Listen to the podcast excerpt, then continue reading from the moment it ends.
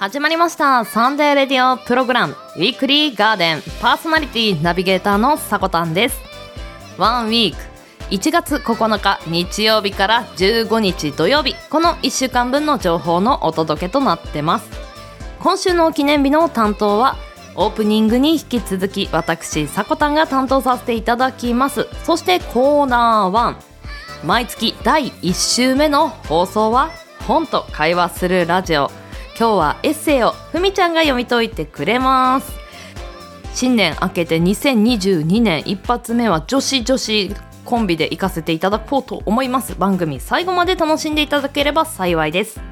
はいこんにちは。週末週明けいかがお過ごしでしょうか。まずはこのご挨拶しなければいけませんね。新年明けましておめでとうございます。今年もウィークリーガーデンをよろしくお願いいたします。まあ、2022年に入ってこの番組の携帯もまあ記念日を去年はクロストークでお届けしていた部分をシングル、まあ、ソロパートで発信するとともに番組も30分にさせていただいてます。そしてまあ、今週のね木曜日からポッドキャストの方でも新番組が始まります。タイトルの方をここで発表させていただくんですけれどもカタカナで「モノレキチャンネル」この「モノ歴」というのはものの履歴書の略でございます。まあ一つのものにスポットライトを当ててその歴史をたどっていくとどんなストーリーがあったのかというのを読み解いていくようなまあ夜にちょっと似合うようなしっとりとした番組です。木曜日13日20時にアップされますポッドキャストの方の番組です。まあ、この番組の方もおさこの部屋のツイートの方でもリンクを貼り付けておきますので皆さんぜひ聞いてみてください。そういった2022年の活動をさっとね紹介させていただいたんですけれども、まあ、カレンダーをねちょっと見てみますと今日は3連休の中日。この番組をお出かけ中の車の中で聞いている人もいるのではないでしょうか。運転は十分気をつけてくださいね。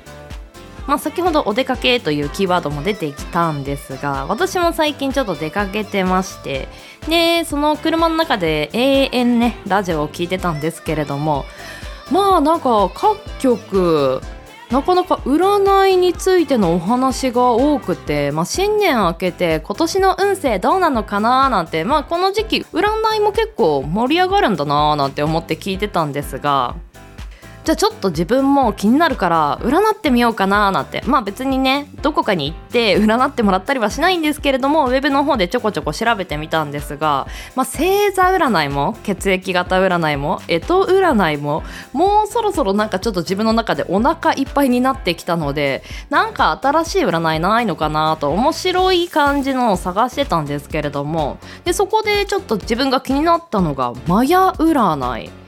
まあ、このマヤ占いっていうのはマヤ暦を元にして作られている占いで、まあ、このマヤ暦というのが古代のマヤ文明の暦でメソアメリカの文明で使用された全ての暦の基礎となったものなんですよね。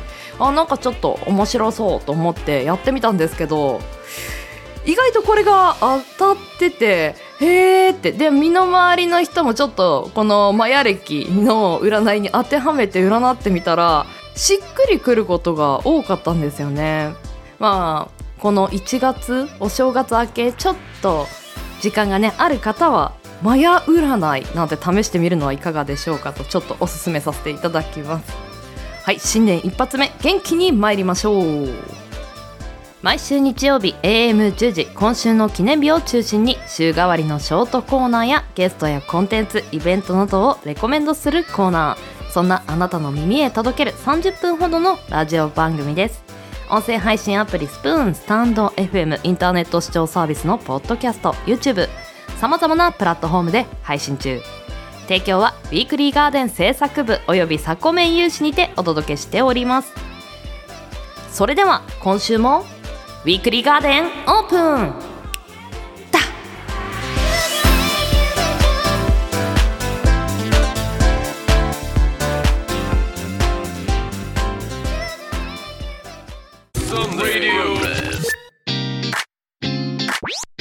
Sunday radio program weekly Garden. Together.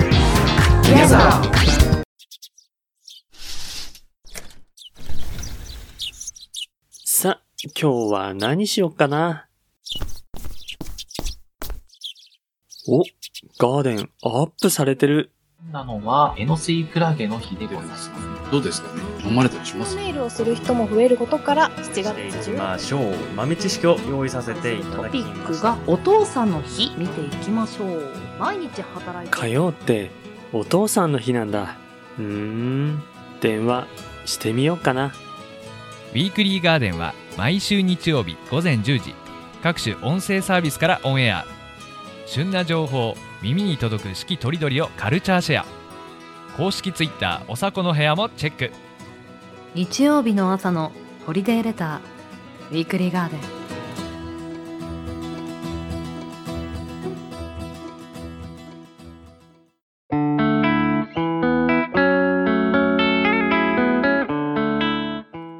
2022年1月9日日曜日から1月15日の土曜日今週の記念日です。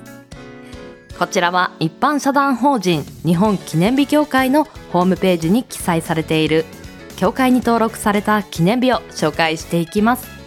今週全体の項目数は40項目でした。担当は私さこたんです。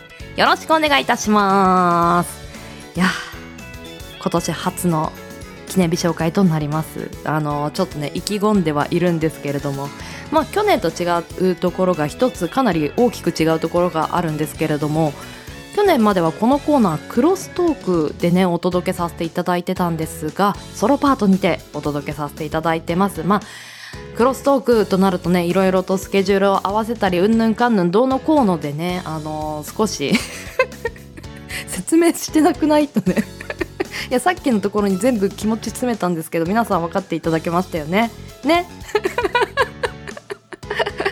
まあソロパートに移ったので少しねおぼろげな部分っていうのもあると思うんですよね。まあツッコミとかないですからね。地蔵さんのツッコミとかね。ふみちゃんの戸惑いとかね。ベウさんの恥じらいとかね。ないですからね。ヨッシーの規制とかね。あれ規制上げてたっけ？みたいな。はい。まあ一人でもねあのリスナーさんに向けて元気にお届けしていこうと思います。今週もよろしくお願いいたします。では2021年一発目。本日1月9日日曜日の記念日の紹介です。協会が制定した項目数は5項目。その中でご紹介するトピックがパソコン検定の日。見ていきましょう。パソコンのスキルアップを一部の技能や知識習得だけではなくコミュニケーション技能の習得という視点も取り入れて幅広い年齢層を対象とした検定試験を行う。財団法人全日本情報学習復興協会さんが制定されています。日付は検定の試験にはその実力がふさわしい9を括弧の9とされています。判断するとの意味合いから毎月9日としたものとなっています。パソコン検定の日毎月お届けさせていただいてるんですけれどもまあこの記念日なんでしょう？年始って検定とか資格とかになんとなく敏感になりませんか？今年はこの資格取ってみたいなーとか去年これ取りたいなと3年前これなんかやりたいなって思ったんだよなというねあの資格など埋もれてませんか？私は何個かあるんですけれどもあこれ取りたいって思ったんだよなちょっと手をつけたんだよなと思いながら放置してる資格ありませんか？まあ今日はその検定という文字にねあの惹かれて私この日をねお届けさせていただいたんですけれども。いやーやっぱりね一人で喋るとちょっと変な感じする。いつもは誰かと喋ってたから なんか変な感じがするんですけれども。いやなんか慣れるまで結構かかるかもっていう独り言も含めてまあまあけどこの1月検定やら試験っていう言葉にまあ割とね敏感になる人も多いと思うのでこのパソコン検定の日お届けさせていただきました。では続いて参りましょう。月曜日。1月10日です。協会が制定した項目数は15項目多めでした。その他の記念日で2つあります。なんといってもこの日は成人の日なんですけれども、まあ、この成人の日にお届けする記念日がこちら。歩行期の日。この歩行期っていうのは補助の「歩」に幸福の「幸」に器具の「木」となってました。初めて見た文字だったのでちょっと気になりました。読んでいきます。神奈川県川崎市に本社を置き補聴器の販売などを手掛ける有限会社堺堂さんが制定されています。音は耳ではなく脳で聞くということがあまり知られていないため補聴器を買っても使えないという人も少なくありません。同社は体の一部として機能するまで何度も調整をしてから販売する。その補聴器は慣れてから買うものというスタイルを多くの人に知ってもらうことが目的です。まあここまでで私もえそうなんだとねちょっと目から鱗だったんですがまあ引き続き読みます。日付は補聴器を使う誰もが幸福を補う歩行器となることを願い。まあ補う幸せ機械の木ですね。歩行器となることを願い。同社の大貫新平社長が補聴器研究に取り組むきっかけとなった父の誕生日である1月10日から制定されていました。いい記念日ですね。あ。ーお父さんの誕生日をきっかけに取り組むということはお父さんは耳が少し聞こえにくかったのですかね。まあ、家族の幸せのためにこういうものを作りたいというエネルギーにしてそれを作り上げてでさらにその業界から発信したいことまあしっかりと自分に合ったものを買うということが大事ですよっていう情報を発信していくっていうのは素晴らしいなと思いました。いいですね。歩行期の日。ぜひ覚えてください。では次の日に移りましょう。1月11日火曜日です。協会が制定した項目数は8項目。その他の記念日で2つありました。1がね3つ並んでいますからね。なんかそれに由来する記念日とかもありそうですね。なんかちょっとこれっぽいなって思うんですよ。アスパラガスビスケットの日。見ていきましょう。ビスケットクッキーチョコレート菓子などの製造販売を行う株式会社銀ビスさんが制定されています。1968年10月に発売され2018年に発売50周年を迎えた同社のロングセラー商品アスパラガスビスケット。世代を超えて愛され続けてきたアスパラガスビスケットを様々な年代の家族が集まる年始に食べてもらいたいとの願いが込められています。日付はアスパラガスビスケットの棒状の形を思い起こす1月11日に制定されていました。やっぱり111でしたね。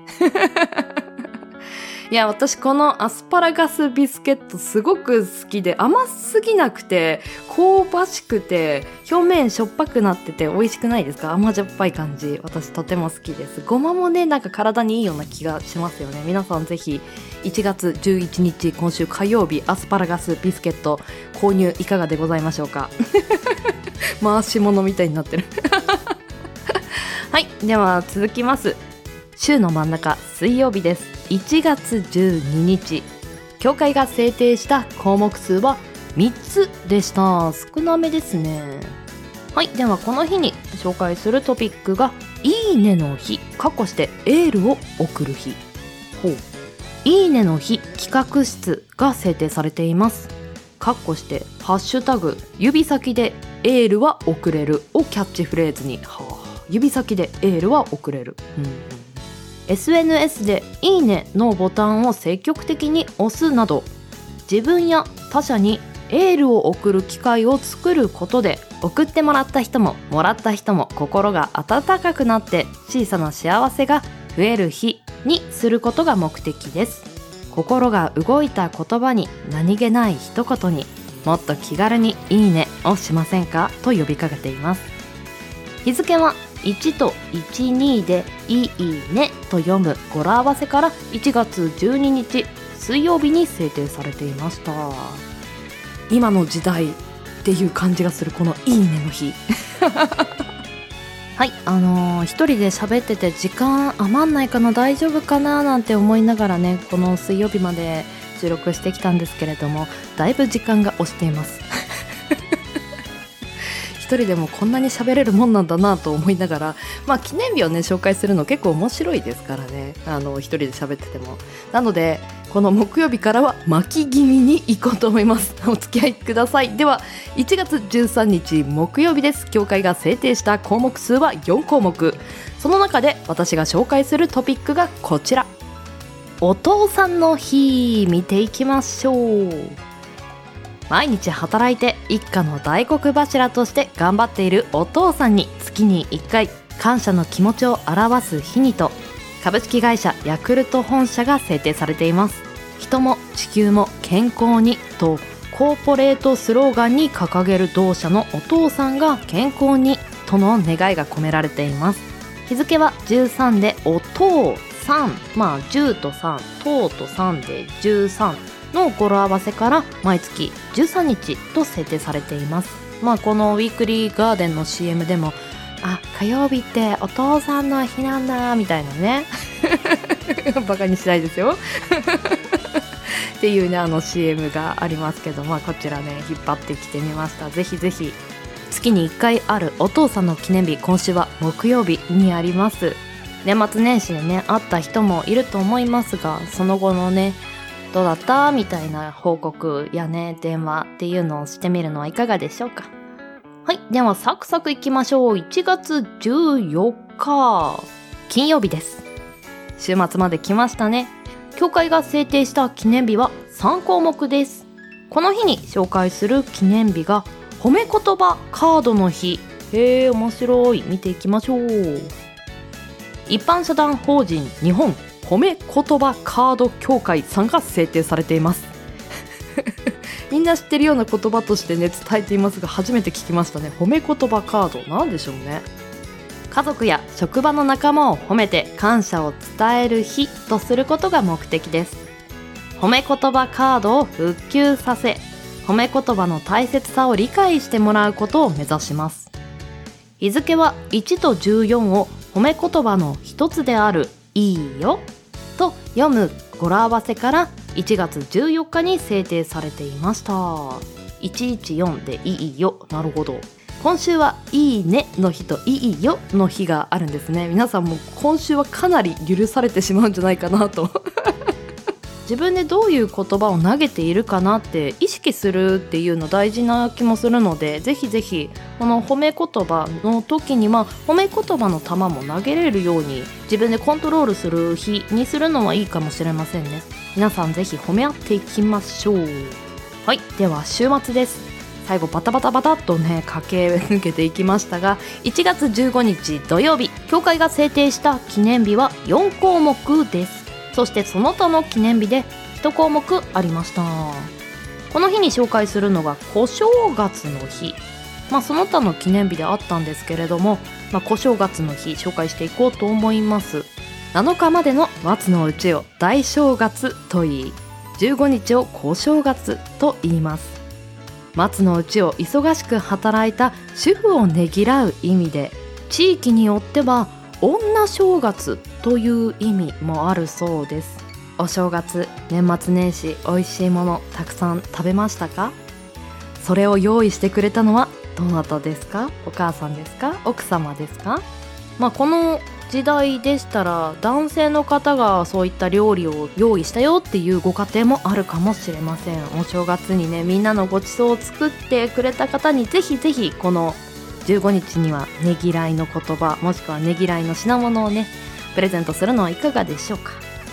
はいでは今週の1週間の記念日紹介させていただきました。ここからは豆知識紹介していこうと思います。1月11日火曜日にあった記念日の中に UNO の日というのがありました。親戚や友達と集まった時に UNO すると盛り上がりますよね。UNO の豆知識紹介していこうと思います。この歴史は1971年アメリカのオハイオ州で理髪店を営んでいたマール・ロビンス氏によって考案制作されたそうです。最初は家族や友人との間だけでプレイしていたが思った以上に好評だったことから実費で5000個を制作したそうです。お店のお客さんや友人そして地元の商店でも販売してもらって徐々に認知度を上げていったそうです。そして1880年代にはカードゲームとして飛躍的な成長を遂げ1992年にマテル社が UNO のブランドを継承することになりました。そして UNO って今様々なバリエーションがあるそうです。昨年の、まあ、2021年で UNO の制作から50周年を迎えました。その間に様々なルールを加えた商品が発売されています。裏返すことで引くカードが増える。やばい。上がれんのかこれ。ハードモードになる。UNO フリップ。へえ製品すべてがリサイクルできる素材で作られた地球に優しい UNO UNO ももうそんなとこまでいってるんですね。でさらに防水加工が施されていて全員にカードを引かせるドボンカードが追加された UNOH2O はあ。その他マリオやポケモンなどとのコラボ商品の UNO というものもあるそうです。あの身近に感じてた UNO なんですけどやっぱり知らないうちに進化って遂げてるんですね。ぜひぜひねこれから人と集まれる機会が徐々に増えて、まあ、こういったカードゲームなどもすると面白いかもしれませんね。では協会が制定した今週1月9日日曜日から15日土曜日までの記念日を紹介させていただきました。来週の今週の記念日の担当は地蔵さんです。地蔵ねは出てくるか。よろしくお願いします。ここまでの担当はさこたんでした。いや久々に一人で記念日をね紹介させていただいたんですけれどもやっぱり面白い。なと。あのやってて面白いなっていうのがありました。皆さんお付き合いありがとうございます。ではではコーナーに移ります。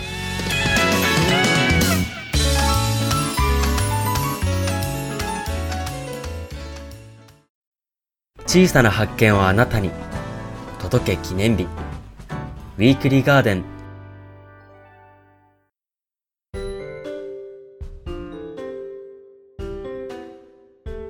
ウィークリーガーデン週替わり企画。毎月第1週にお送りするのは本と会話するラジオ。ナビゲーターは私ふみがお送りいたします。このコーナーは月替わりでガーデン制作部おすすめの本のレビューをお届けするコーナーです。第8回目はこちらの本をご紹介しますいろいろ今回は上白石萌音著いろいろをご紹介いたします。著者の上白石萌音さんは1998年鹿児島県生まれの現在23歳。デビュー直後から2012年公開の長編アニメ映画狼子供の雨と雪で声優を2014年公開の映画マイコアレディでは主演となりました。俳優界のスターダムを駆け上がりながら、ドラマや演劇を精力的にこなし、2021年11月1日より始まった NHK で放送の連続テレビ小説、カムカムエヴリバディでは、ヒロインの安子役を、そして今回このエッセイで初めての本を出すことになりました。エッセイとは作者が身の回りの些細な出来事を自由に気軽に自分の意見などを述べた文章のことです。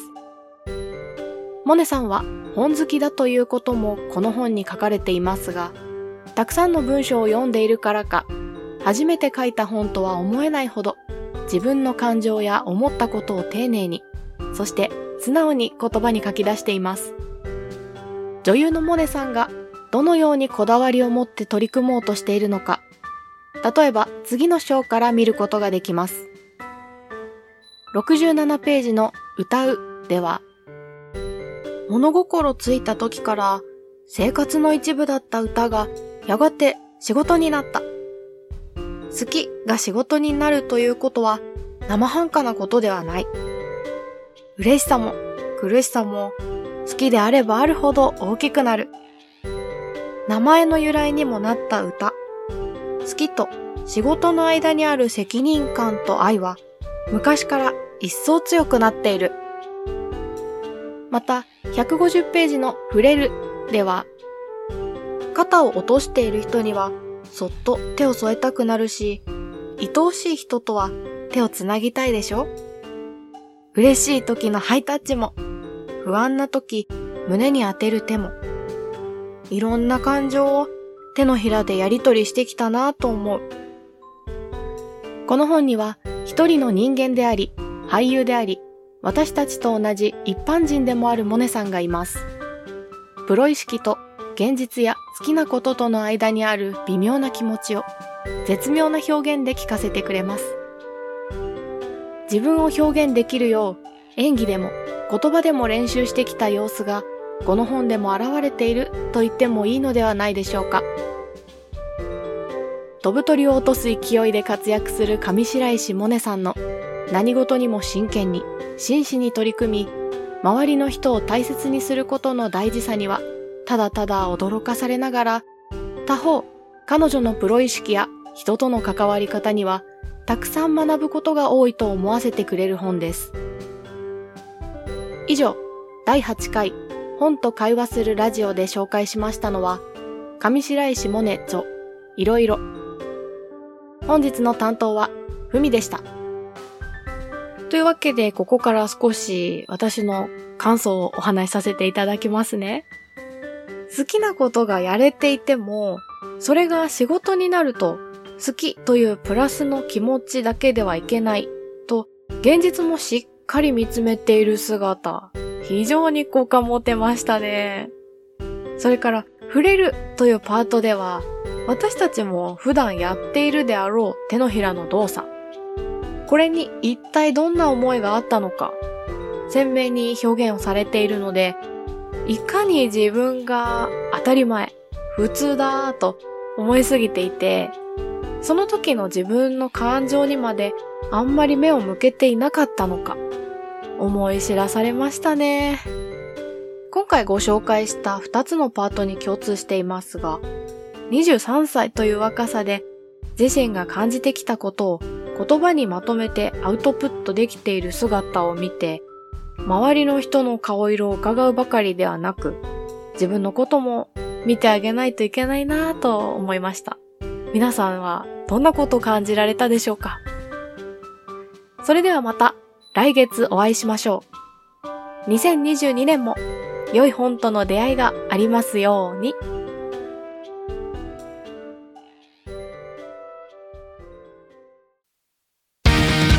番地のないこの場所から全世界へ向けて放送中鈴研のミッドナイト番外地 AM 深夜ラジオの雰囲気を目指してコミカルなフリートークとネタコーナーで盛り上がっています寝る前の30分笑いで楽しく一日を締めくくりましょう鈴研のミッドナイト番外地毎週何曜日の夜7時から放送中。聞いてくれよな。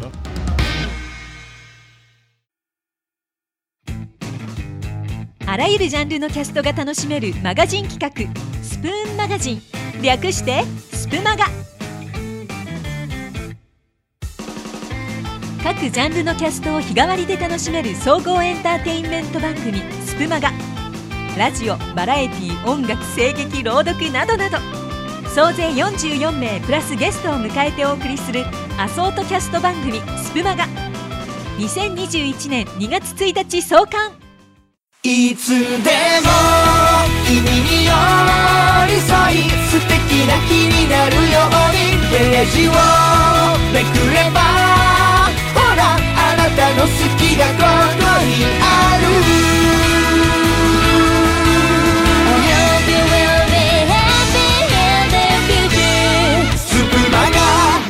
私たちが作ってます。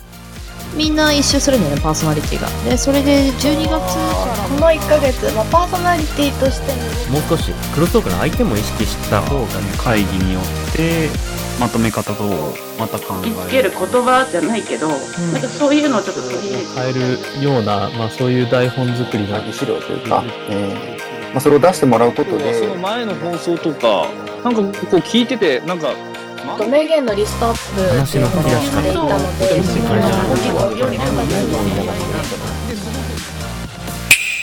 ウィークリーガーデン。ウィークリーガーデン。ウィークリーガーデン。ウィークリーガーデンは毎週日曜日 AM10 時各種音声サービスにて発信しています。あなたの1週間が素敵な1週間になりますように。また次の日曜日にお会いしましょう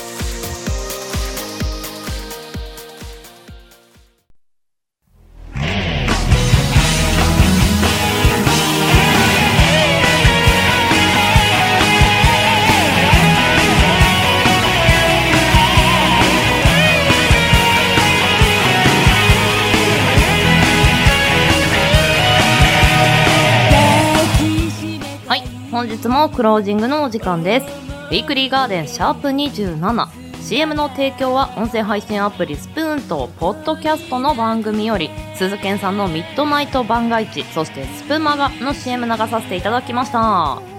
詳しくは番組公式 Twitter アカウント名おさこの部屋にて発信してますので要チェック。さらに番組ではお便りを募集しています。ツイッターアットマーク 4KTORIDORI4KTORIDORI 四季とりどりの固定ツイートに投稿フォームが設置されていますのでそちらの方からお待ちしております。あの引き続きね2つスプーンの方での企画紹介させていただきます。元旦より始まってます。私も1月6日木曜日を担当させていただいたんですけれどもハピモニサードシーズンがスタートしています。チェックの方はお済みでしょうか？朝の「おはよう」を届けるといったテイストのキャストのリレーなんですけれどもまだ聞いてない方はぜひ聞いてみてください。そしてもう一つ旅したくなる物語という企画が発信されてます。内容なんですけれども物語の舞台に行きたくなるような作品を紹介するスプーン内でのキャストの企画。作品のジャンルは問いません。この発案者が、まあ、ミクリアあずさんという方なんですがこの方からもメッセージをいただいてます。なんだか旅行に行くのは気が引ける。でもどこかに行きたいですよね。実在する地域が登場する。小説や映画アニメゲームなどの作品に触れて旅している気分を味わえたらと思いこの企画を立ち上げてみました。ちょっとマニアックなお題ですがキャスト初心者の方にも気軽に投稿してもらえたら嬉しいですといただきました。ありがとうございます。ここ数年旅行というものにねなかなか行けてないというか普段よりもだいぶ頻度が減ってしまった後ちょっとね遠くに行きたい欲っていうのは私たちの中でうずうずと渦巻いていると思うのでそれをねちょっとぶつけて さらに自分の好きな作品も重ねて紹介するのってとっても楽しい作業になると思うのでこういう風な企画に参加したことないなという方もミクリアちゃんはとても優しい方なので フォローもしていただけると思いますよ。皆さん気軽に参加してくださいねということでした。そしてさらにもう一つまあオープニングでもお話しさせていただいたんですけれども今週木曜日13日夜8時よりポッドキャストの方の番組で新番組始まります「モノレキ」ぜひぜひこちらの本を聞いていただけたら幸いです。では人生に花と緑を楽しむひとときを。ここまでのお相手はさこたんです。この番組の提供はガーデン制作部およびサコメン有志の提供でお届けさせていただきました。皆さん良きウィークリーを。